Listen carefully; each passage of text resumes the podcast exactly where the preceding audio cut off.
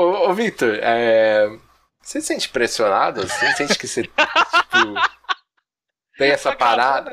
Tá, tá gravando ainda. Só para finalizar, quero fazer essa pergunta se você sente uma, uma pressão dos seus jogadores e do público. Sim, tipo... é óbvio, óbvio que eu sinto. É, é, além de sentir uma pressão, eu, eu sinto que aquela história fechou. Não tem uma outra história para contar naquele mundo com aqueles personagens. Eu, eu, disse, eu, eu não descartaria um novo jogo, talvez até no mesmo cenário, com outros personagens. Isso eu não descartaria. Acho que seria Mas continuar é difícil. Não, não, é, demorou. Eu demorei alguns anos para aceitar isso, mas eu, eu, concordo com você. Eu acho que não tem mais para onde aqueles personagens irem.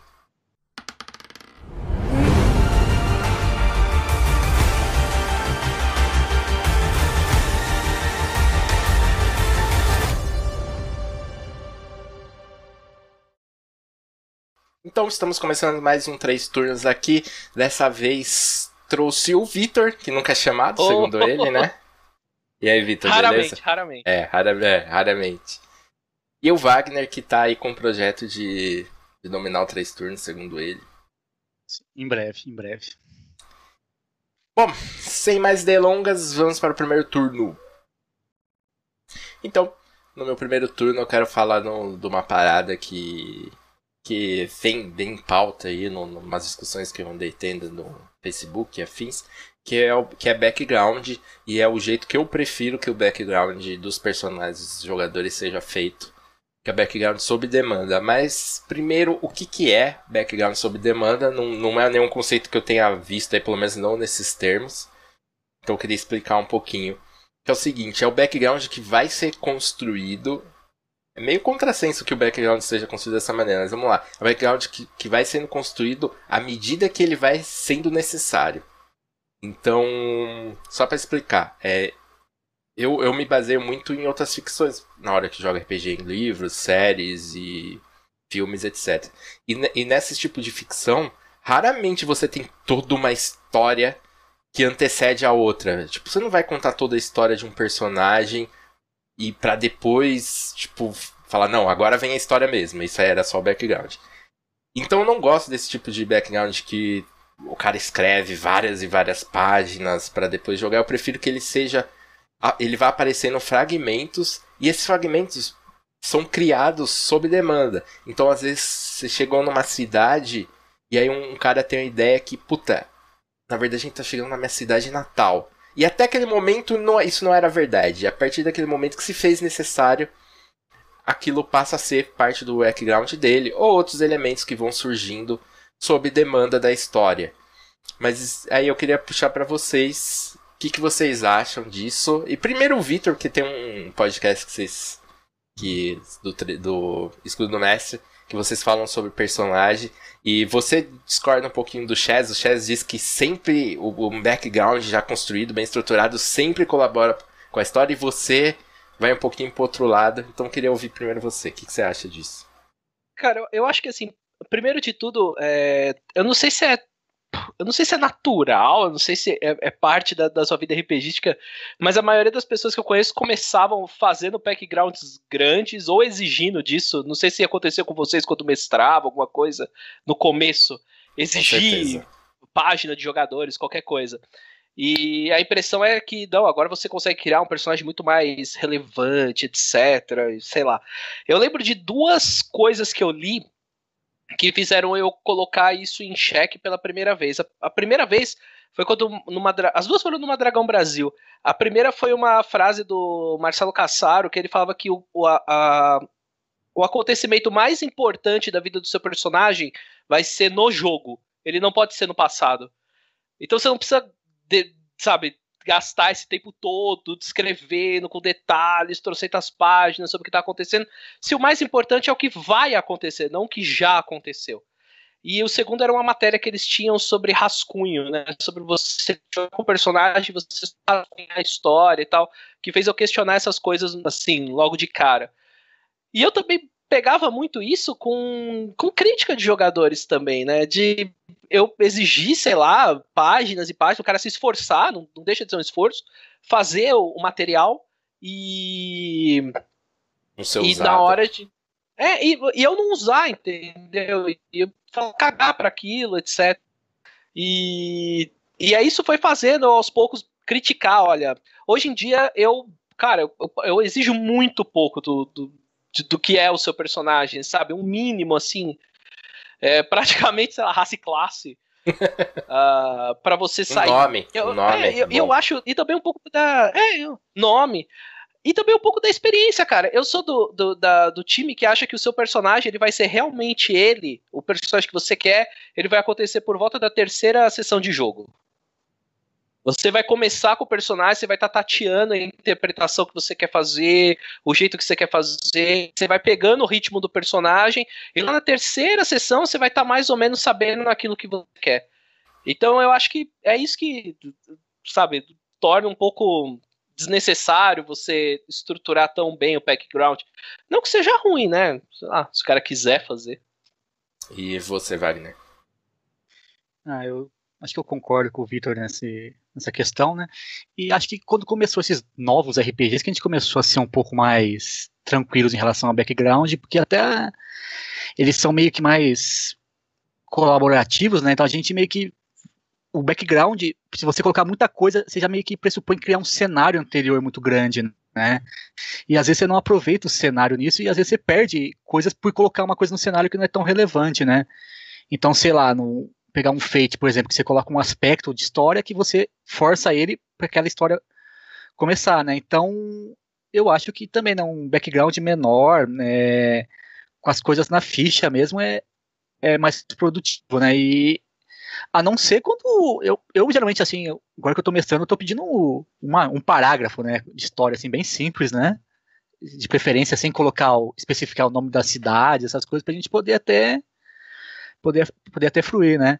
Mas eu lembro da, daquelas épocas antigas, né, de, principalmente storyteller, né, fazer quase um romance do seu personagem, o um abraço do seu personagem antes dele virar, ele virar vampiro, né. E às vezes, sei lá, né, parecia um desperdício, né. Às, às vezes, eu acho que, na minha experiência, foi 99% das vezes, saca? Tipo, o cara faz aquela puta história, ele se esforça, escreve uma, duas páginas e isso, tipo, não é usado, não é explorado no jogo e é bruxante e, tipo, dificulta também o trabalho do mestre, que já tem que lidar com um monte de coisas, ele tem que ler. Cara, imagina duas páginas de cada jogador, você tem cinco jogadores, você já tem que ler um monte de coisa e pensar em como explorar aquilo. É, sei lá, é meio chato. Por isso que eu, eu, é, é, eu prefiro mais essa parada do. Você tem alguma linha básica, assim, básico do básico, de tipo, de quem é seu personagem, só para você se orientar. E às vezes nem isso. Às vezes até começar com um personagem, um folha em branco total, que nem o Victor falou, você só tem o nome, a raça, é a classe. E aí você vai construindo esse background, esse passado do personagem à medida que o jogo vai vai correndo à medida que isso vai se tornando relevante. É... Só para marcar o bingo do TR, citando aquela mesa de Monster Hearts, que o Victor mestrou. Cara, a Ellie só foi ter um irmão, sei lá, na metade do jogo. Ela não tinha um irmão. Não era, era tipo, relevante esse passado. Em algum momento, é. tipo, citou-se que ela tinha um irmão na faculdade. Ok. E a relação deles também não era explorada, não, não sabia qual era o passado dessa relação. E à medida que ele apareceu na história, esse passado se tornou relevante e ele foi aparecendo mais. É, é, é isso que eu quero dizer com sob demanda. Tipo, a história demandando saber mais do passado do seu personagem. Então vamos colocar o passado do seu personagem em voga, vamos construir ele. É, porque no final é para isso que você vai fazer. É lógico que você pode é, eu acho que tem uma época, talvez, a época que eu tava é, começando a jogar, você, você flerta um pouco com, ah, sei lá, um pouco de vontade de ser escritor, sei lá, quero colocar minhas ideias no papel. E aí tem um negócio meio legal de você ir lá. Eu gostava, né, de ir lá escrever, etc. Mas, como eu falei, de repente é a sua pira, né, fazer isso. Mas, na real, você está fazendo aquilo para aqueles elementos serem usados em jogo e aquilo ser interessante. Mas é como eu falei, eu, eu, eu pelo menos como mestre, eu não conseguia dar vazão para tudo que eu pedia que os meus jogadores fizessem. E hoje em dia eu prefiro muito mais. Ah, você tá na. Vocês dois estão numa nave espacial, aí de repente vocês são abordados por uma nave maior. aí abre o comunicador, aparece o capitão da outra nave, ele tem um tapa-olho. Um de vocês conhece esse cara e por quê? É. E aí você. Cara, eu conheço, inclusive fui eu que arranquei o olho dele, ou então não, ele é um amigo meu. Cara, é isso, sabe? Bem sim. mais relevante. Sim, sim, bem mais legal. E, e tipo, é muito mais fácil é, de você administrar e, e de você fazer coisas que que o personagem se sinta parte daquele mundo, né? Tipo, ele sinta que está construindo aquele mundo junto com você. É, é muito mais tranquilo pro mestre administrar isso. E você falou aquela parada de. que, que eu achei bem interessante. Que é a história que o personagem está vivendo agora é o, o, mais importante na vida dele, não o passado. E eu até lembrei que eu odeio histórias que tem esse clima de que o melhor já foi. Saca? Eu não gosto. Eu me sinto mal assistindo qualquer coisa assim.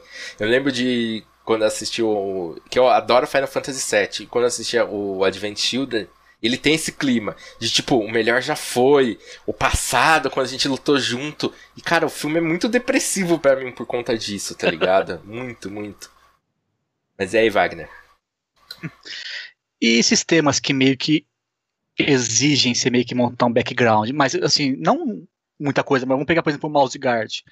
Que você tem que, logo quando você cria, você tem que me decidir a cidade que você é, seu posto na guarda. Então ele já meio que presta, estabelece um pouco da criação do personagem, né? E outros como o Seven Sea, né, que tem aquele questionário de 20 perguntas, né? Que, por exemplo, para mim, eu acho que o Mouse Guard ele ajuda a você criar o personagem já no Seven Sea, eu acho que é um, um exagero você fazer 20 perguntas pro jogador antes de começar a jogar. Cara, é engraçado. Quando a gente jogou o Seven Sea é, no TR, aí o chat falou oh, dessas 20 perguntas, não sei o que, e eu fui o único que não respondi. Ele falou, ah, é opcional. Eu falei, ah, então não vou responder não. E, tipo, eu não acho legal. É muita coisa, tá ligado? Eu não, eu não sei todos, eh, todas essas respostas ainda. Eram, eram muitas perguntas.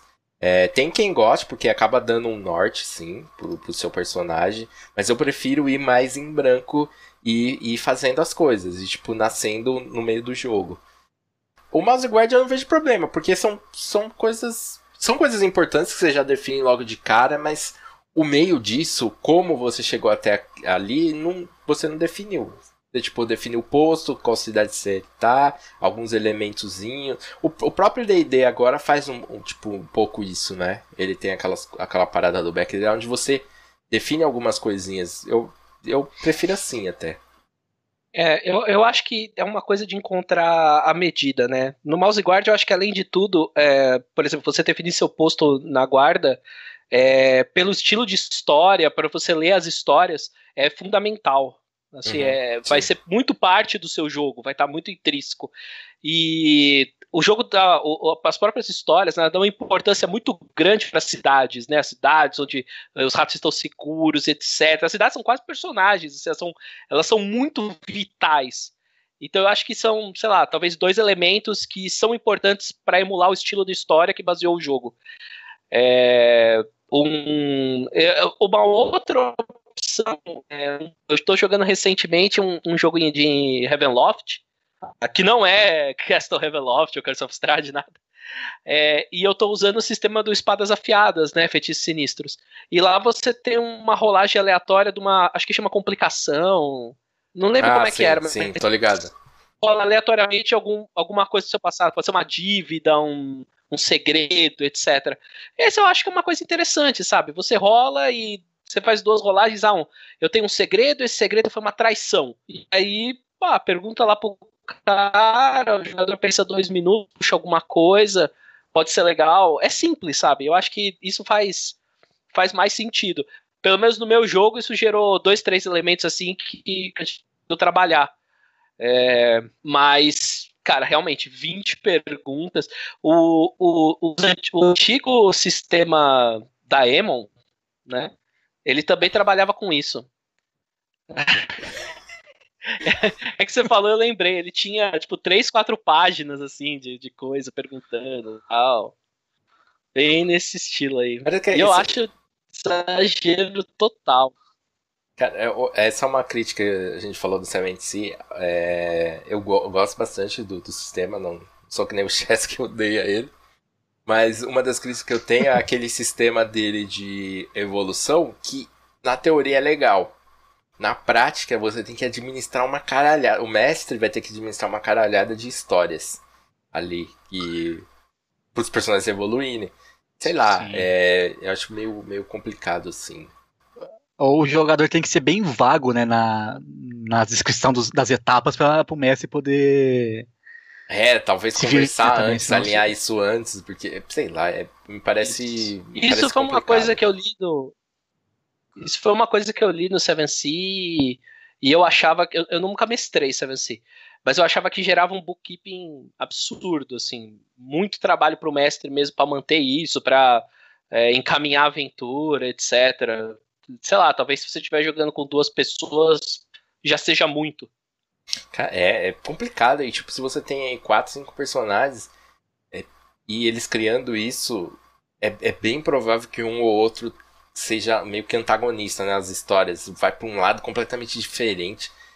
Lá, me parece complicado. Muito complicado. Mas e aí? O que mais que a gente tem para falar sobre back, background? Ah, você falou do, do, quinta edição, também tem aquele sorteio de trinket. Sim. Que sempre dá pra bolar uma historinha com ele também, né? É interessante ver o D&D meio que ingressando nessa coisa da do conteúdo emergente também, né? Eu acho legal. Cara, e eu acho assim, falando dessa parada de ah, fazer 10 páginas de background. No D&D eu acho isso daí o mais complicado. Porque eu lembro que eu pedia, né? Acho que todo mestre em algum momento aí pedia isso.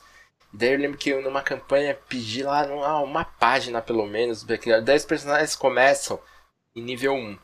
E eles descrevem o background deles são heróis. E, tipo, você fala, ah, ok. Só que nível 1 você não é um herói. Sejam sinceros, em DD, ainda mais no 3.5, você era bem merda, tá ligado? E aí, ficava muito dissonante o background, a maioria dos backgrounds que descrevia, mesmo que um herói iniciante, ele parecia muito, muito melhor do que ele realmente era. Vocês tinha essa, essa, essa dificuldade aí com com D&D? Fácil até hoje, para falar a verdade. É, até jogando, como por exemplo, espadas afiadas, né? Até com isso tinha personagens que comecei no primeiro nível tal, e o cara, na hora, não, porque eu sou um renomado assassino, não sei o que, não sei o que, não sei o que lá. E é um jogo muito mais mortal, etc. Primeiro combate, o cara morreu. É. Sabe? Entendeu? Não, não é. Tanto é que quando aconteceu isso, foi até interessante porque sentiu aquela virada nos, nos jogadores. Tipo, ó, o cara fez outro personagem na hora, entrou no mesmo, na mesma sessão, e aí ele já fez um personagem muito mais pé no chão, sabe? Ah, muito eu mais acabei humilde. de aprender não sei o que, eu sou. Eu fugi do meu mestre, lá lá lá, não sei o que lá. Né? É. Então, você ah, mas isso também vem um pouco. É, isso é uma coisa que também vai variar um pouco do sistema, porque jogando Fate, por exemplo, seu personagem é muito capaz.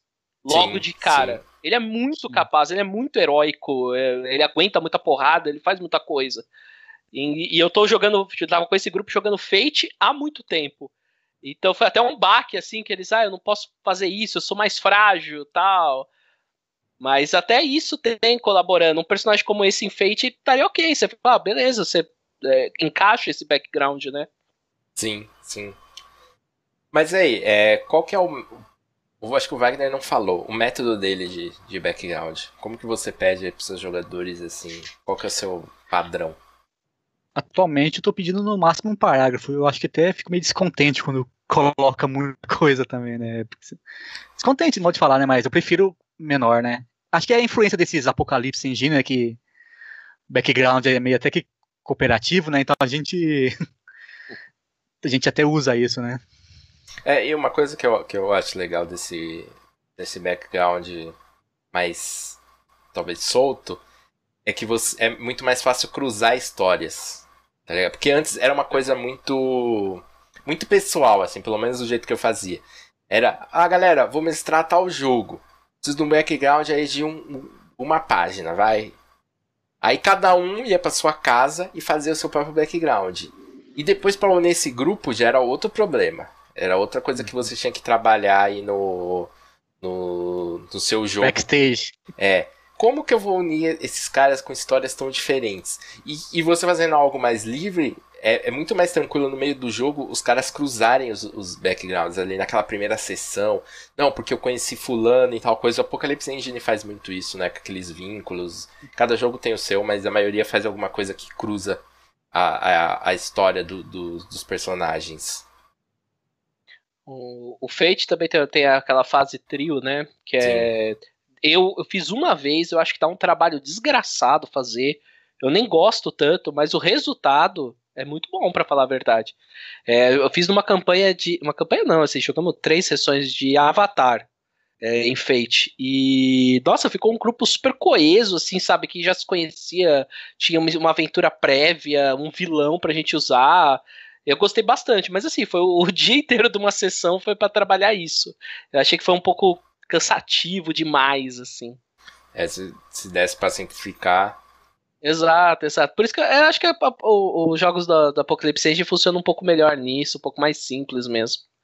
Menos é, é mais que... nessas horas. Sim, com certeza. É, eu também, também sou desse. Os da, os da Apocalypse Engine tem essa sessão zero mais curtinha, né? Que a gente bola muito mais rápido as interações do que em outros jogos, né? Sim. É, o que eu, o que eu acho bacana do, do, do Engine, nessa questão aí, é que essa. Você não precisa fazer necessariamente uma sessão separada. Ela dá tranquilamente para ser integrada ali, porque você vai gastar uma meia hora, depende um pouco, né? Uma meia hora, 40 minutos, assim. Em alguns jogos, o Fate mesmo, a gente que precisa mais disso aí, de, de demanda muito mais tempo para você construir, né, esse cenário, uhum. essa, esses vínculos, né? construir aspecto é algo bem difícil. Mas eu acho que é isso. É... Conta aí nos comentários como vocês preferem o background do, dos seus jogadores, dos seus personagens, como vocês fazem nas suas mesas e por quê. Então, vamos pro segundo turno. Então, pro segundo turno, é... o tema que eu queria falar, na verdade, eu expandi um pouco ele, né? Uh, eu queria falar sobre. Eu ia começar falando sobre o que, que a gente queria das editoras de RPG, como é que a gente queria que fosse, se a gente pudesse mudar alguma coisa. Mas eu quis fazer um tema um pouco mais amplo aí na linha do o Brasil que eu quero. então eu queria fazer uma versão rápida disso, assim, pro RPG. Eu acho que uh, o RPG no Brasil ele cresceu muito, ele tem uma comunidade ativa, ele tem editoras com fluxo interessante de, de, de livros, etc. Uh, ah, eu não, não sou do, do, do, partido que acha que RPG morreu, nem nada disso. Mas eu, eu enxergo que tem muita coisa que eu queria ver diferente, eu acho que tem muito para crescer ainda e talvez algumas coisas para mudar, coisas até que não me satisfazem. Então eu queria abrir isso para vocês, assim, o que, que vocês veem uh, do mercado ou da comunidade lá fora, ou mesmo que vocês ah, eu não vejo isso em lugar nenhum do mundo, mas seria legal se a gente tivesse aqui, talvez fosse uma coisa para a comunidade brasileira de RPG, uma particularidade. O que, que vocês veem lá fora que vocês gostariam que a gente trouxesse, incorporasse ou que aparecesse por aqui? Só o Wagner aí convidado a começar, por favor. Ah, acho que a primeira coisa que eu queria no Brasil era o D&D traduzido, né, para começar, né? Mas eu acho que não vai ser tão cedo pelo jeito, né? Acho que vai sair junto com o Monster High, primeira edição. é... Cara, uma coisa que eu gosto, que eu gosto muito de acompanhar na comunidade internacional são tipo, os fóruns deles, né? Eu sei que seria fácil para a gente emular, mas parece que os fóruns nacionais não são tão assim compenetrados, assim, são, não são tão dedicados, né? Não sei se é também porque lá fora talvez as editoras tenham uma influência maior nesses né, nesses ambientes virtuais, né? Tipo, por exemplo, até em participação em lojas, né? Como a, a Wizard com a Adventure League, né? Então, eu queria uma coisa assim, mais eu queria mais essa integração entre os jogadores, assim, virtualmente, e participação das editoras em, no comércio, né? E você, cara, Cass? Cara, uma coisa que eu queria era mais suporte para os jogos que lançam aqui. É, uhum. São poucos os jogos que tem suporte. É, nisso até fica meus parabéns aí pra Retropunk, que dá um suporte bacana para seus jogos, traz suprimentos, não sei o que. O rastro tem um monte de aventura, isso daí é até algo bem, bem raro, assim. E eu acho que falta, às vezes, a gente tem os principais jogos, tirando o D&D e a linha de Vampiro, etc., a gente tá com os principais jogos traduzidos aqui, lançados ou que estão por vir. Mas se lança só o livro básico e não se lança mais nada. Às vezes, porra, vai lançar agora o, o Call of Cthulhu, que foi financiado. É, daqui a pouco entrega os, os livros, mas tipo, eu queria muito ver as campanhas clássicas no Brasil. Mas, sinceramente, eu tenho pouca esperança de, de, de que isso aconteça, saca? É, muito pouca esperança. E eu queria ver muito mais isso, mais esse, esse suporte e eu sei que isso acontece muito porque, infelizmente, o suplemento não vende no Brasil, né? É, ele não é comercialmente viável. Isso é uma pena, porque eu queria ver muito mais. Outra coisa que, que eu queria é que, sei lá, os financiamentos fossem um pouco diferentes, saca? Eu acho que tem muito descaso na questão do financiamento. Porra, acho que praticamente 100% dos financiamentos de RPG tem algum tipo de atraso. Não é atraso no, no, no livro básico, é no, nas metas. Sei lá, de repente a galera ser mais realista é, a respeito da, dos prazos e tal. E também eu, eu vejo, às vezes, falta de profissionalismo no, na questão. Falo, ah, galera, então, atrasou porque fulano ficou doente. Ah, caralho, tá com seis meses de atraso. Se fulano ficou doente, vocês têm que contratar o ciclano, né? Porque fulano não vai conseguir entregar Tipo, não sei, é... alguém um dia falou essa frase e eu concordo muito. Aqui, a editora mais profissional ainda é muito amadora. Então, acho que eu queria ver mais esse profissionalismo, assim, em, no mercado de RPG nacional, assim. Não que não aconteça essas coisas lá fora, porque eu tô ligado que acontece bastante também. Eu, eu acho que é, uma coisa que e primeiro, indo na esteira do que você falou, né, eu gostaria de ver mais coisas de autores nacionais surgindo. Eu sei que tem, estão surgindo bastante. A gente tem uma leva muito boa de gente escrevendo, trabalhando com RPG. E eu acho até engraçado, por exemplo, é, exemplo como o do, do Diogo Nogueira, lá do, do, do Pontos de Experiência, que fez primeiro lá fora, uhum. lançou lá o PDF e trouxe para cá. Eu, assim, é claro que eu enxergo que ele está lançando em inglês no Drive Thru RPG, que tem uma abrangência global, etc. Mas eu e, e depois quando veio para cá já veio como ó, best seller do, do, do Drive Thru RPG, etc. Mas eu fico imaginando que se ele lançasse por aqui do zero, se teria um, um, um impacto, o abraço que teve, ou a relevância que teve, não sei. Uh, não sei se teria o mesmo, né? A gente talvez tenha um pouco essa coisa de olhar e e achar o de fora melhor, ou, ou ah, porque fez sucesso lá fora é melhor. Eu acho que até culturalmente pro Brasil a gente tem isso, é um pouco difícil de, de se livrar. Então, acho que sim, a, a, as, a, as editoras vindo nisso, mas uma coisa que eu senti, e aliás a gente até conversou disso uma vez, é que a gente tava falando sobre ah, o que, que você tá ouvindo de podcast brasileiro de RPG, e eu acho que bate um pouco no que você falou sobre uh, uh, fóruns, etc eu acho que a comunidade ter mais voz, sabe? É, aparecer mais isso. Uh, eu queria ver mais conteúdo criado por, por, por pessoas que, que eram fãs daquilo. Eu queria ver mais mais gente falando de RPG, uh, ah, seja podcast ou em vídeo, etc. Uh, ah, eu não sei, eu, eu, sinto um pouco disso. Ou autores, mesmo que nem o que o Júlio Matos está fazendo com o God Save the Queen, que ele tá lançando vários vídeos sobre o jogo, explicando detalhes, etc, né? E eu acho bem interessante de, de ver, apesar de já estar tá pronto, etc. Uh, ah, blogs de desenvolvimento de quem tiver. Eu acho que um pouco mais um pouco mais disso, sabe? De, de, de uma voz maior, de um, um expoente a mais falando. E a gente tem canais hoje em dia, na verdade, né? Uh, aqui, por exemplo, não deixa de ser uma iniciativa com isso, né? No, no Teatro dos Mundos, mas é, não necessariamente streams. Estou falando um programa como, como Três Turnos, por exemplo, um programa de opinião, né? Que você possa ir e falar o que você quer e cagar uma regra básica sobre RPG, uh, ah, trocar umas figurinhas sobre isso. Um fórum também seria interessante para você expor pontos de vista diferentes. Eu acho que, não sei, não sei se as experiências de fórum brasileiro de RPG não foram boas. Eu, pelo menos, lembro de algumas que não foram muito boas ou não são muito legais até hoje. É... Então eu, eu não sei, eu sinto. Eu sinto um pouco disso, sabe? Um, uma vontade de ter mais, de ver mais disso. Uh, o Chess, se tivesse aqui, ele ia citar o, o, em matéria de a gente que fala de RPG, o Matthew Colville, né? É, é isso, é isso ele que tem como falar. um guru do RPG dele atualmente, etc. Tal. E é um cara que surgiu, acho que tem uma história gigantesca com o jogo, etc. Mas é um cara que surgiu, começou a falar e, pô, o cara tem o que falar, sabe? Eu não, o que ele fala necessariamente não ecoa tanto para mim, mas é interessante, assim, o cara tem seus pontos e tem o público que, que, que ouve e absorve aquilo e usa para na sua mesa, no seu momento, né? Então, acho que um pouco mais disso. Essa coisa de, de, de apoio de editor é um, é um negócio que a gente realmente aqui não, não vê tanto, né?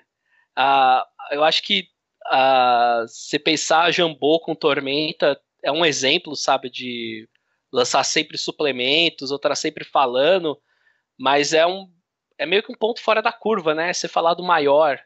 Sim. Eu também acho que não precisava chegar a tanto, né? Não precisa lançar um milhão de suplementos, assim. Mas só de você ter mais sobre aquilo, falar mais sobre aquilo. Podcast oficial da editora tal, por exemplo. Nunca um vi. fórum esse. oficial, né? É, Fórum tem, oficial. tem o da. Tem o podcast da Dragão Brasil, não tem? Pra alguns Tem, níveis de sim. apoiadores e tal. Tem, inclusive, eu, eu, eu, eu, eu tô nesse nível de, de apoiador, eu, eu recebo, ah, mas, assim, críticas à parte, eles não falam muito do que eu gostaria, que é ah, o processo criativo por trás de fazer a revista, o que motivou essa matéria, esse mês vocês viram isso. Eles pegam um tema mais aleatório para falar, né? Fica mais um, um papo de colega, assim, com outros temas. E aí eu queria ver mais dessas coisas, desse inside, sabe? Ah, como, como tem o, o podcast oficial da Wizards, que já me falaram que não é tão bom, mas sei lá. Ou, por exemplo, agora que tá tendo Pathfinder segunda edição, tem podcasts oficiais que vêm trazer coisas, vêm trazer reportes, vêm falar sobre isso. É lógico que são exemplos gigantes, mas que eu vejo que poderiam ser, a certa maneira, copiados aqui, né? Não sei o que vocês pensam sobre isso. Eu, eu acho bacana. Eu, eu também acho que falta, é, talvez, um. Como você disse, um expoente, um, um guru. Assim, não- a gente não tem muito isso, né? É, a comunidade ela é meio dispersa. Eu lembro que qu- quando a Dragão Brasil foi anunciada, né? Quando foi anunciado o retorno da Dragão Brasil, uma das, das coisas é que eles falaram, não, a gente quer unificar a comunidade, é, porque é muito, tudo muito pulverizado, né? Tudo muito dividido. E eu falei, porra, é realmente, né? Isso daí às vezes acaba, acaba sendo um problema, porque não tem essa troca de figurinha. Tipo, então o cara que curte Fate ele fica aqui, o cara que curte Savage fica ali, o cara de D&D. Tipo, é, é tudo muito separado. Mas infelizmente, tipo, é, pelo menos por enquanto, a Dragão Brasil não conseguiu é, é, ser assim. Tipo, ela era no, no passado. Eu lembro que realmente ela pautava é, o bate-papo. Nesse No tempo da Dragão, eu acompanhava aquelas, aquelas listas de e-mail. E, tipo, tinha muita coisa em cima do que saía é, numa Dragão Brasil. E hoje eu não vejo o comentário. Deve ter, é claro, na comunidade da Dragão Brasil. Mas fora dela eu não vejo muito isso, assim. E eu acho que falta um pouco, porque direto eu vejo gente comentando: Nossa, mas vocês viram o último vídeo do Matt Colville? O que ele falou de tal coisa? E isso acaba pautando aqui no Brasil, pra que, e nem todo mundo tem é, é, acesso à língua, né? Ou alguma coisa que o, o Matt Mercer falou, aquele podcast. di- Direto rola uns bate-papo com o autor lá do, do Dungeon World, né? O Adam é Cole. o Adam Coble, que eu tô acompanhando agora também, muito bom. E acho que falta, falta isso daí. Isso é uma coisa que, eu- que o, o Brasil que eu quero teria. É, mas é que se, parar, se vocês pararem para analisar, né, a comunidade de RPG do Brasil já é bem pequena e a comunidade de RPGista que estão antenados com essas coisas para fora é menor ainda, porque Sim. muita gente, assim, o pessoal da minha cidade, ninguém acompanha, sabe o que é Matt Cove, sabe o que é Seven Seas, sabe? Eles estão mais nessa, naquele esquema Storyteller, 3.5 ainda, sabe? Me parece que muitos RPGs estagnaram, né? Então, acho que falta essa interação, né? Mas quem que vai promover isso? As editoras? que seriam que teriam mais interesse em mas eu fico Mas eu fico pensando também, a gente, a gente já falou bastante desse público que que ele joga RPG, às vezes ele joga RPG com frequência toda semana, mas ele tá lá no D&D 3.5, ele tá lá no Vampiro, e essa parada dele, ele não sabe porra nenhuma do que tá acontecendo na atualidade, é, do que tá sendo lançado, do que tá sendo falado. Mas como você alcança esse cara? Tipo, eu não sei, é, por mais que as, as editoras se esforcem, como eu alcanço um cara que não usa a internet para se informar, saca? Como que eu chego? Uhum. É, com certeza seria um Brasil que eu quero que trazer essa galera é, pro, pra bater um papo, para conhecer coisa pra dentro nova. Da discussão, né? Exato. Né? Mas como? Tipo, eu não sei, eu não tenho essa resposta. Eu gostaria muito de ter, não faço ideia. É, eu acho também uma coisa que eu acho que melhorou. Eu não sei, eu acho que eu falo um pouco de, de experiência pessoal. Não sei se bate isso com vocês eu acho que melhorou um pouco a maneira como, como a gente inclui pessoas novas no hobby. É, no sentido Sim. que meio que quando eu comecei a jogar era uma coisa meio, meio, meio restrita, meio de clube, sabe? A primeira pessoa que eu vi jogando, eu tive que é, eu, eu, meio que já sabia o que era RPG, porque eu tinha lido uma, uma dragão que eu comprei sem querer, etc. E eu meio que cheguei falando e meio que já sabendo algumas coisas do assunto. E isso meio que impressionou a pessoa, e aí ela me aceitou para jogar, entendeu? Eu acho que hoje em dia a gente, uhum. graças a Deus, a gente melhorou isso bastante. É, é, até iniciativas de incluir RPG, educação, levar RPG para para outros lugares ou comunidades, etc., que não tem tanto acesso, não tem o acesso tão fácil.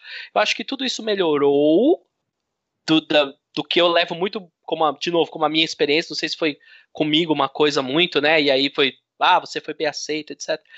É, mas eu acho que é uma coisa que poderia melhorar ainda. Eu acho que ainda tem uma visão um pouco quanto elitista de algumas pessoas quanto ao que é RPG e quem é que pode jogar, talvez, uhum. sabe?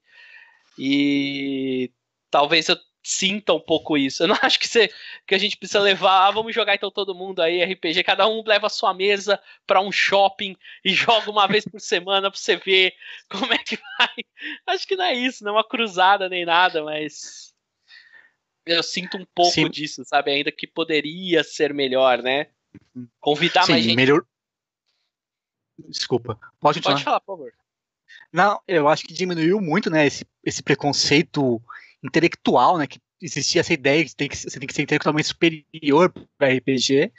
Diminuiu muito né, da década de 90 para cá, mas ainda tem um resquício disso ainda, né? Um, essa sombra ainda cobre a gente, né?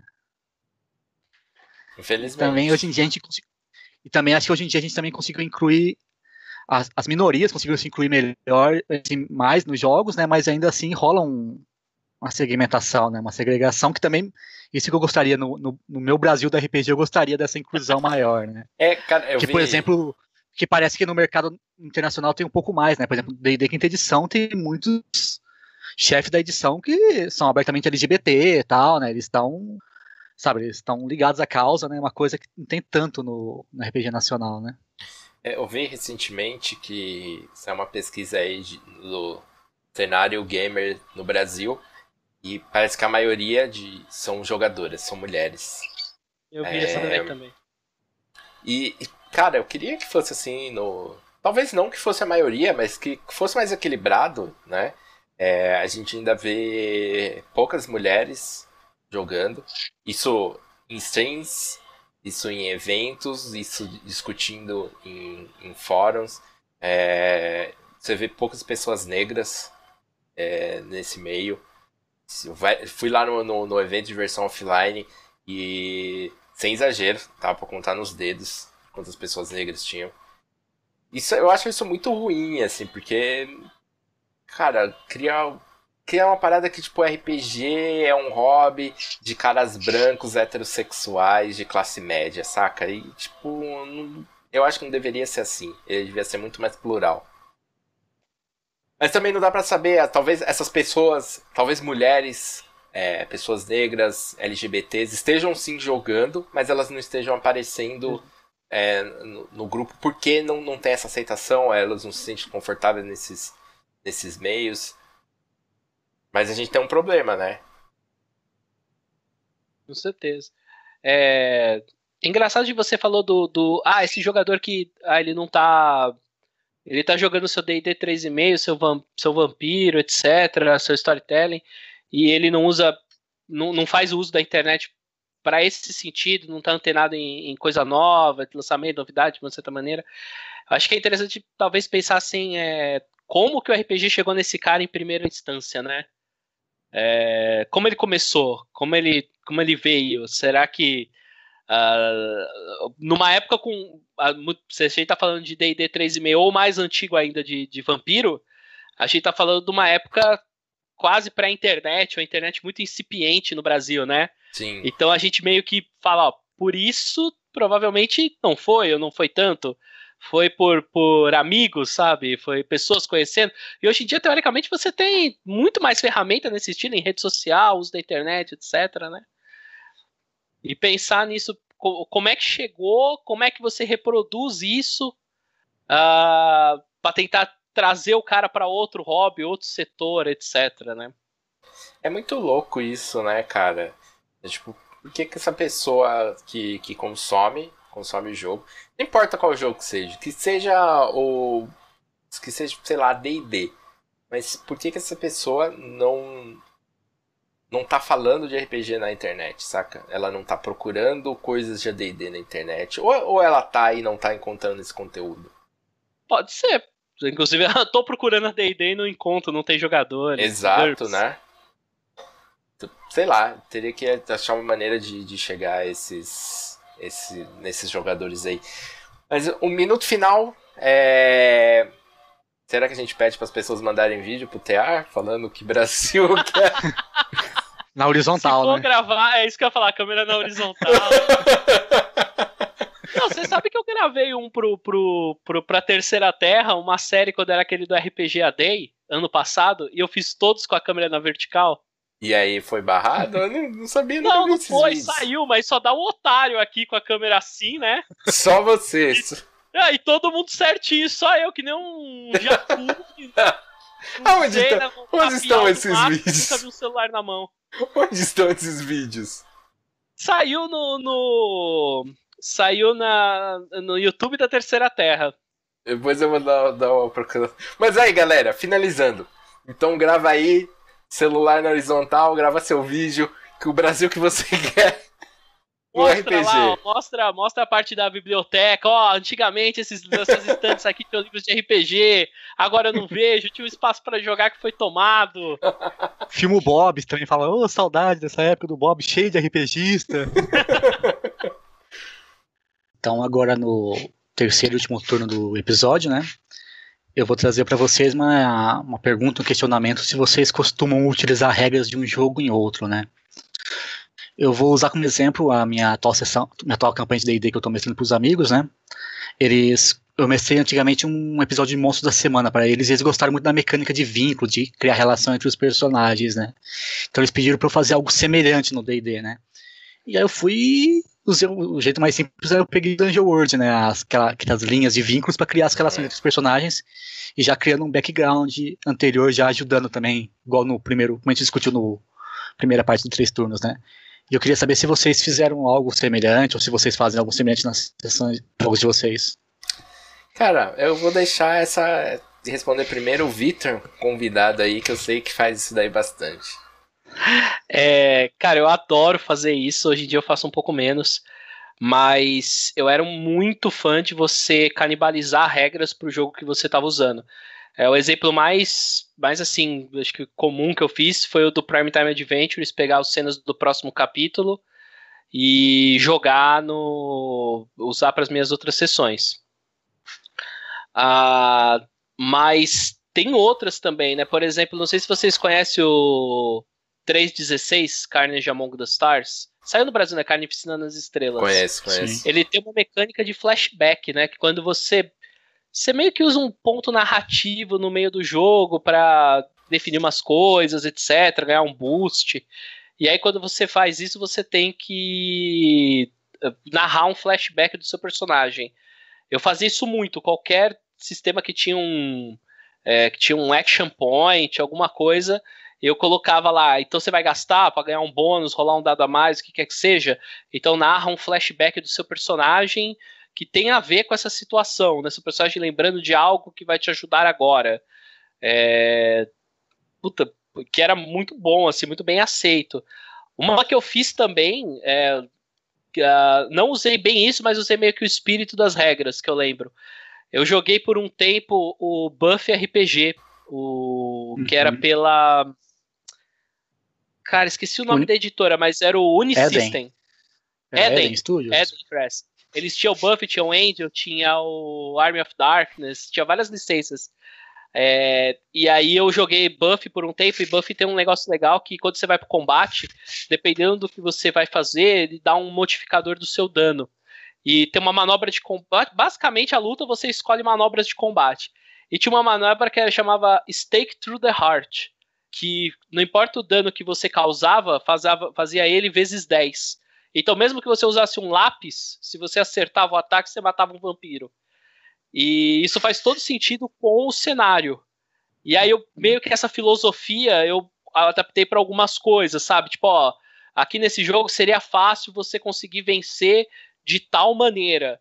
Então não importa que o seu dado de dano não vai conseguir causar isso. Se na cena ficar certa, você fizer um teste com um redutor adequado, etc., você vai vencer automaticamente, matar, o que quer que seja, né? E você, Cass? Cara, eu acho que você já citou aí a principal regra aí que, que eu costumo usar em muitos dos meus jogos, é a cena dos próximos capítulos, retirada do Prime Time Adventure. Que o Vitor é fã, acho que ele é o único fã no Melhor Brasil. RPG já feito. Melhor. Cara, cara longe, o, Bra o. Só abre um parênteses aqui. A gente tinha um grupo, o grupo lá do Monster Hearts, a gente jogava, a gente terminou o Monster Hearts e foi jogar outros jogos. A gente foi jogar Prime Time Adventure, cara, isso quase destruiu o grupo. Você vê como o jogo é bom, quase destruiu o grupo, quase que a gente ficou sem se falar e tal, deu brigas, cara, é quatro. É, mas ele, eu acho que ele tem várias mecânicas que, que são à frente do seu tempo. Apesar de achar que não, não reunidos ali não dá muito certo. Mas essa, essa, essa mecânica aí do, do sendo próximo capítulo, eu acho que funciona muito bem quando o jogo é meio sério, assim. Quando você consegue fazer um jogo que, que lembra mais uma pegada de série. Acho que funciona muito nos jogos narrativos e tal. E foi o. O pessoal sempre elogia a gente por, ah, que regra bacana, que não sei o quê. Foi ideia do Victor trazer essa regra do, do Prime Time. E, é, cara, é genial, assim, uma parada que, que, que eu mais uso, assim.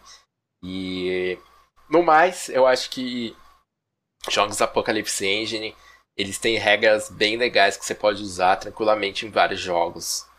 Ah, praticamente qualquer jogo você pode usar a parada do faça pergunta, perguntas, use as respostas, assim de você jogar, tipo, ah, o que tem nessa sala?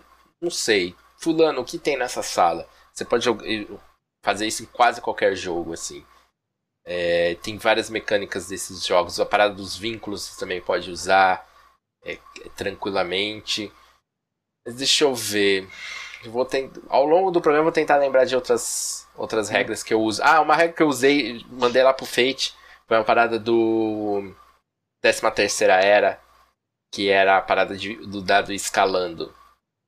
Que eu acho muito, muito genial essa, essa regra, porque quem joga jogos D20 e afim sabe que às vezes os combates ficam muito demorados, muito longos, e tem essa, essa mecânica de quanto mais avança, quantos mais turnos avançam, mais dano os personagens vão causando. Isso daí deixa o combate mais letal, encurta ele.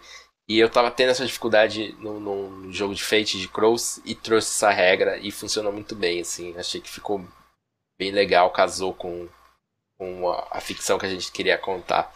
Mas e você, Wagner? Quais outras mecânicas você já importou? Cara, agora que você falou dessa terceira era, uma que eu não importei, mas eu gostaria de importar são outras duas mecânicas da terceira era, que é os ícones, né? Que eu acho muito interessante, ainda em cenários medievais, assim, tá começando a criar com seus, seus jogadores, né? E a, acho que traduzido ficou singularidade, eu acho que é o, sim, coisa sim. única, né? One unique Sabe? Isso.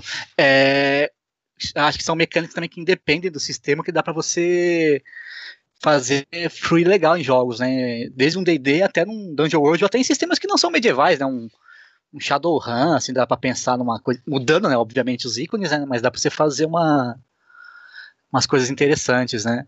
E eu lembrei agora também do pessoal no Roda da Aventura comentando que eles estavam jogando jogo de Terra Devastada e que no meio do jogo eles encontraram uma fita de um sobrevivente e para simular o que aconteceu na fita eles usaram o, o jogo a fita a mesmo, né? fita, né? Então, é. então acho que aí me lembra tipo lembra do Day of Tentacle que você conseguia achar uma Nick Mansion dentro do próprio Day of Tentacle pra você jogar, sabe? Então é tipo um jogo dentro do jogo, né? Eu acho que é, e como você falou, né, o Apocalipse Engine dá pra você pôr muito dele em outros jogos, né? E acho que o Fate, cara, hoje em dia, é, depois que a gente lê Fate, acho que você não consegue deixar de pensar nas coisas, aspectos, né? E, e você sempre vai. Ah, então o cara é um paladino elfo. Então isso, você já meio que elabora na sua cabeça esse aspecto, paladino elfo, seguidor, não sei de que lá, né? Então você sempre consegue pensar em como forçar esse aspecto, mesmo não sendo um aspecto no jogo, né? Mas por trás das cortinas do jogo, né? E vocês, tem algum, alguma regra que vocês gostariam de usar de um jogo em outro também? Tem uma, assim, já que a gente falou de 13 terceira era, cara, 13 terceira era tem uma relação de amor e ódio, assim, porque. Ele é um D20, vi...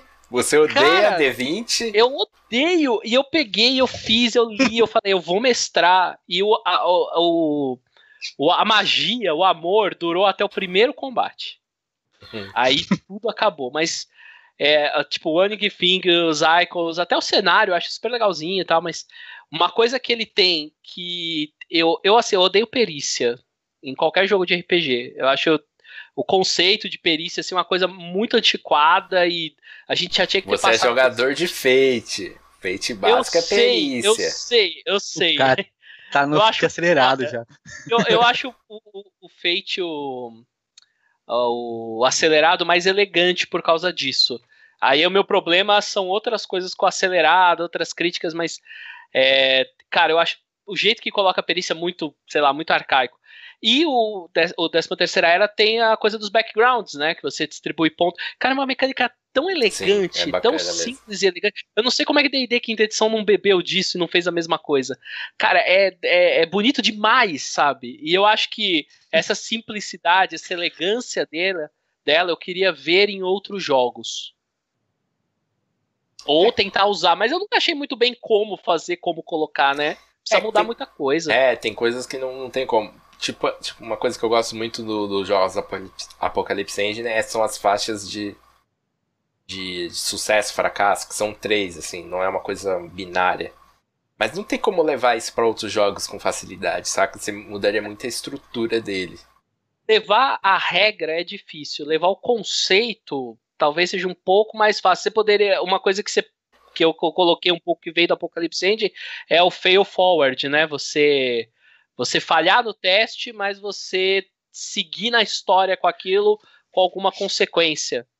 Sim, então acho é. que é mais, o espírito é mais fácil de você adaptar do que um, uma regra mesmo numérica, né? Cara, o, o, o, a gente sempre fala muito dos jogos Apocalipse Engine, realmente você deveria ler que tem muitas ideias, mesmo que você não goste do jogo, tem ideias muito boas.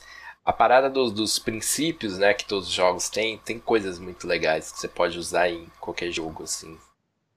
Sabe? As frentes, os é, clocks. Aquela parada, seja fã dos, dos personagens. Isso você pode usar em qualquer jogo onde os personagens são mais heróicos, assim. Onde eles não são pessoas mundanas, você pode usar essa, esse conceito de seja fã dos personagens. É, diga sim para, o, para os, os jogadores. Esse é um conceito que você pode usar em quase qualquer jogo, saca? Que, que acho que enriquece muito o jogo. É, mas que mais? Quais outras experiências aí vocês têm aí? O, o Victor, que é um canibal de mecânicas. Deixa eu pensar um pouco. O que mais que eu já vi que que tava lá. Porque é diferente de você pensar em adaptação, né? Sim. É diferente de você, ah, eu vi uma aventura para o sistema tal e agora eu quero fazer para o sistema tal. É, sai um pouco dessa linha, né? É, seria pegar uma regra, uma mecânica, um conceito de um jogo e trazer para o outro. Eu lembro quando eu, que eu joguei Shotgun Diaries, desde a primeira vez, eu peguei muita coisa do, do, do Dungeon World que eu tinha lido, para construir o cenário, sabe? As paradas dos vínculos, a parada do, das perguntas. É que eu acho que o Shotgun Dice é muito simplesinho e você acrescentar isso dá um, dá um, dá um pouquinho mais de complexidade nele. Deixa ele mais divertido. Tem uma do Shotgun Dice que eu já usei, que é aquela do diário. O diário que é, ba você, é bacana. Você termina a sessão, você escreve uma entrada do diário e aquilo vai se tornar verdade. Só que eu já eu, eu usava bastante, porque eu achava uma mecânica legal. Só que eu acho que quanto mais específico for o seu cenário, ela é melhor. É, se, dentro do um jogo que é sobre apocalipse zumbi, eu acho que ela funciona melhor, porque são mais, os tropos estão mais agregados. Quando você vai, por exemplo, tentar usar numa aventura de fantasia medieval genérica, sabe? Um Forgotten Realms da vida. Eu acho que você pode ficar com coisas muito espaçadas. Que não vai ser de repente usado, não, né? não vale a pena. Cai um pouco naquela coisa do background, cada um para um Uhum. lado, eu não vou conseguir juntar no meu jogo. Talvez se Mas essa eu um, usei também. Talvez se tiver um jogo onde você tenha uma ameaça muito clara, e aí, que nem são zumbis, eu acho que daria certo, assim. Sei lá, num jogo de fantasia, eles estão enfrentando um, um exército dracônico, e aí você vai compondo detalhes desse dessa É, tipo, a raça e tal. fraqueza do dragão, não sei o quê. Exato. Pode ser, pode ser que, que, que funcione bem. E, e você, É, Mari? tem uma coisa que eu. Não, pode falar, pode falar, pode falar. Não, tem uma, tem uma, uma, uma coisa que eu acho que é interessante, em dois jogos eu lembro, mas é uma mecânica que eu acho difícil de você reproduzir também. Eu gostaria, agora entrando no, no, num, num ato de eu gostaria de tentar já um jeito de fazer isso. Eu acho que o Shotgun Diaries e o. que a gente jogou. Ah, O o da escuridão, esqueci o nome. Tem Candles. Ele tem uma coisa de clock, né? De, de, de- de relógio, uma representação física de que o tempo tá passando e a ameaça tá aumentando. E ah, os jogos do Apocalipse End, você tem até um thread, um relógio que você vai passando e tal. Mas eu, eu acho a representação física pro jogador ver na mesa aquilo, ou aquela, aquele relógio zumbi aumentando, ou as velas se apagando, eu acho uma coisa super legal. Só que eu não sei muito bem como eu colocaria aquilo. É, tem jogos que, que você se aproveitariam disso, mas não sei, tinha que ser uma coisa mais orgânica. Sim, é, Tem um, tem um, tem um jogo do Jason Morningstar que é isso também, né? Do pessoal escalando uma montanha, que tem tempo contado também pra, pra Tem terminar, né? Tipo, é, é, Defiance, não. The Torrents. Alguma coisa assim. Do, do, do Jason Morningstar, né? Do fiasco. Isso. E é curioso você ter falado do Fail, for, fail Forward, né, que você falou, tipo, a falha continuar narrando, né? É engraçado que, tipo assim, isso não tá implícito nos jogos atualmente, mas eu vejo que a gente vai utilizando mesmo, assim, a gente canibalizou sem notar que tá canibalizando, porque acho que não existe nada mais frustrante do que você tá mestrando um jogo, o cara quer escalar aquela parede, ah, faz seu teste de acrobacia, falhou, faz de novo, falhou, tipo assim, acho que é... Cara, é, é- É muito chato, né? Você ficar fazendo isso e não sair daquela narrativa, né? Não foi, foi, foi engraçado você dizer isso. Que foi uma discussão que a gente teve em um do- dos episódios de Curse, né? Acho que no episódio 2, alguma coisa assim. A minha personagem lá, ela foi arrombar uma porta. Tá, foi lá, arrombou a porta e falhou. E daí falhou e. Aí, tá, o que acontece? Não acontece nada, eu vou tentar de novo. É isso. E daí depois eu discuti com, com, com o chefe sobre isso. Cara, eu acho que se, se um teste, que você falou desse da, da montanha, se um teste não tem consequências, é, seja pro sucesso ou pro fracasso, não peça ele. É, é tipo, você não precisa nem usar essa mecânica aí do, do é, sucesso com uma consequência, seguir com uma consequência. Simplesmente fala, ok, você conseguiu, cara. Tipo. Eu acho que se não tiver. Se você não tem uma, uma consequência ali na- no momento, se tipo for só. Ah, você vai demorar mais tempo, mas demorar mais tempo não, não vai resultar em nada. Não, não tem por que pedir o teste, saca? Não sei se vocês É, concordam eu- comigo. Eu, eu concordo. Eu acho que coisas que você pode usar nesse sentido. É, essa coisa de tempo é complicado. Cara. Tem algumas medidas em RPG, como eu falei. Tempo é uma medida complicada que eu acho que. Por isso que eu falei que aquela representação física eu acho que é boa. Porque é difícil você colocar a coisa do tempo passando no jogo. Eu não sei se vocês têm essas coisas de. Às vezes, quando você tá jogando, você virar. Ah, mas que horas são no jogo? Sim, sim. Mais ou menos que horas? É, é, na cabeça do mestre, se passou um dia, né? Do jogador passou 15 minutos. Sim. Não, agora já tá de noite. Porra, mas já tá de noite. Então, eu acho que é, como você falou, você falha e às vezes falar, ah, eu vou demorar mais, a menos que você tenha realmente uma corrida contra o tempo, eu não acho bom. Mas eu é, são sempre coisas que eu penso nisso, eu penso em exaurir recursos do jogador. Porque já, já que a gente está falando disso, um jogo que faz isso interessante de exaurir recurso é o. Uh, que ganchou para Cthulhu. É rastro? Rastros de Cthulhu. Que é, Cthulhu, Call of Cthulhu sempre tinha aquela coisa da loucura, etc, tal, mas eu acho que Rastros é interessante porque ele tem duas barras que ele vai zerando, né? E eu acho que você é mais fácil você dar essa coisa de você estar tá perdendo recursos, etc. E eu acho que isso de, de, ah, eu vou dar consequência em forma de recursos que meus jogadores vão perder é interessante. Então, por exemplo, do exemplo que você está arrombando alguma coisa, você ah, falhou, você, você pode, se de repente não tiver realmente zero consequência, você consegue, mas você quebra a gásua, né, que você estava usando. É, Skyrim, Skyrim era assim, né? Você jogava, você ia arrombar um negócio e quebrava a gásua. E eu acho que são coisas mais ou menos nesse sentido que você pode usar, né? Exaurir coisas do seu personagem. É, eu acho que tem, tem várias. É, nisso, nisso, usando mecânicas do, do Apocalipse End, ele tem aquelas consequências, né, aquele sucesso intermediário. Acho que tem várias coisas que podem acontecer quando um, tipo, consequências de um teste aí, talvez meio sem graça.